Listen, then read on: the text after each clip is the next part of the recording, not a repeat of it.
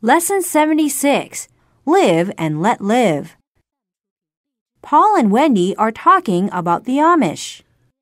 What do you plan to do in the summer, Wendy? To be frank, I haven't made any plans. What about you? I'm thinking of going to Indiana. What on earth for?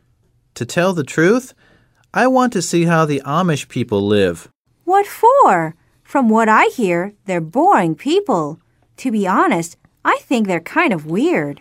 Nonsense! In fact, their simple way of life is quite appealing to me. Well, to each their own, I guess. Exactly. I wish more people would just live and let live.